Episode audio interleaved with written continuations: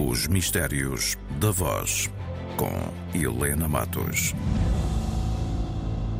Forma nenhuma, digo-lhe com sinceridade e sem nenhuma uh, simulação, que não me considero minimamente derrotado. Tenho a consciência do, de, de ter diligenciado, na medida do exigível, uh, para uh, executar um programa de governo que considero mais adequado à realidade portuguesa. Poucos lhe reconhecem a voz, mas a verdade é que é um homem que marcou muito a realidade portuguesa, a realidade política. Estamos a falar de Carlos Alberto Mota Pinto. Ele, neste momento, já tinha apresentado a sua demissão.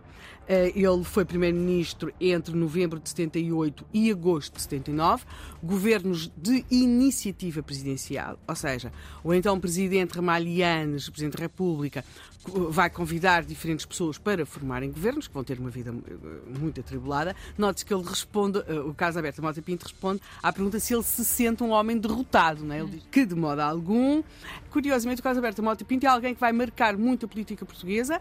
Ele esteve no PSD, teve uma relação atribulada com, com Sá Carneiro e, e depois uh, há sempre aquela coisa que até terá sido ele, queria aquele slogan do então PPD, que era hoje somos muitos, amanhã seremos milhões. Ele vai marcar em vida e vai marcar com a sua morte porque ele morre novo e de forma muito inesperada, e acontece até que ele morre, é, digamos que era ele que era para ficar à frente do PSD, e porque ele morre é que depois Cavaco Silva, em certa medida, se vai apresentar à candidatura e depois chega à liderança do PSD.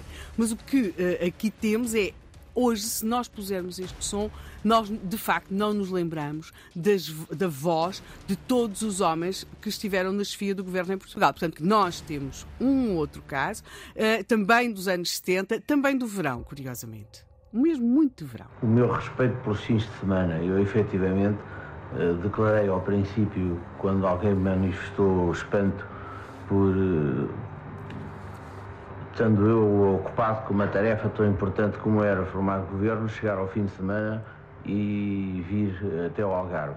Mas efetivamente eu não acredito que uma pessoa possa trabalhar uh, seguidamente, sem, sem descansar, uh, uns dias. E portanto, como, quando fui convidado para formar governo, estava no Algarve, tinha cá a minha família, depois tenho cá vindo uh, passar pelo menos o sábado e o domingo. hoje, por exemplo, vou daqui a bocado para Lisboa visto que amanhã de manhã cedo tenho já que estar uh, a trabalhar. Nobre da Costa, uh, Alfredo Nobre da Costa é um homem, ele foi a pessoa convidada antes uh, de Carlos Alberto de Mota Pinto pelo Presidente da República para chefiar um governo, ou seja, Carlos Alberto de Mota Pinto, cuja voz também já ouvimos aqui, sucedeu a Nobre da Costa. E esta questão do fim de semana é muito interessante. Nós tínhamos levado, sobretudo o período do pré, o período revolucionário, com a ideia de quem nos governava eh, eram os homens sem sono. E aqui, este homem ele é um tecnocrata, ele é um grande gestor de empresas e, portanto, não é alguém que precise da política. Tinha uma carreira como gestor, tinha a sua vida organizada e é algo de quase insólito, porque havia esta ideia da política como algo de uma dedicação total e exclusiva e ele diz aquilo que, que, que, é uma observação. De ser-se comum, alguém não descansa, também pois não terá muito acerto, seja para, para, para o trabalho, seja um trabalho político, seja um, um, um trabalho à frente, de, à frente das empresas. Uh, Nobre da Costa vai ver o seu governo chumbado, é um governo de tecnocratas e por isso é que Carlos Alberto da Mota Pinto lhe sucedeu, também já sabemos, o governo dele também caiu, mas nós ainda temos uma outra voz uh, de um outro primeiro-ministro uh, que se calhar ainda é mais desconhecido que Nobre da Costa e que Carlos Alberto Mota.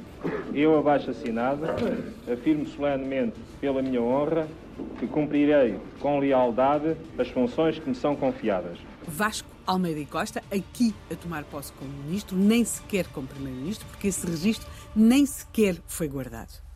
Almeida e Costa foi nosso ministro da Administração Interna no chamado governo Pinheiro de Azevedo. Estávamos uh, em 1975, em setembro de 1975. Este som será de setembro de 75. Mas acontece que em 1976, Pinheiro de Azevedo, em junho, sofre um, tem um ataque cardíaco, vários problemas de saúde, e Almeida e Costa torna-se uh, um primeiro-ministro interino E é nessa qualidade, ainda, ainda ele depois tem de estar em funções, até que o, o, nosso primeiro primeiro-ministro eleito, que era, foi Mário Soares, tomasse posse.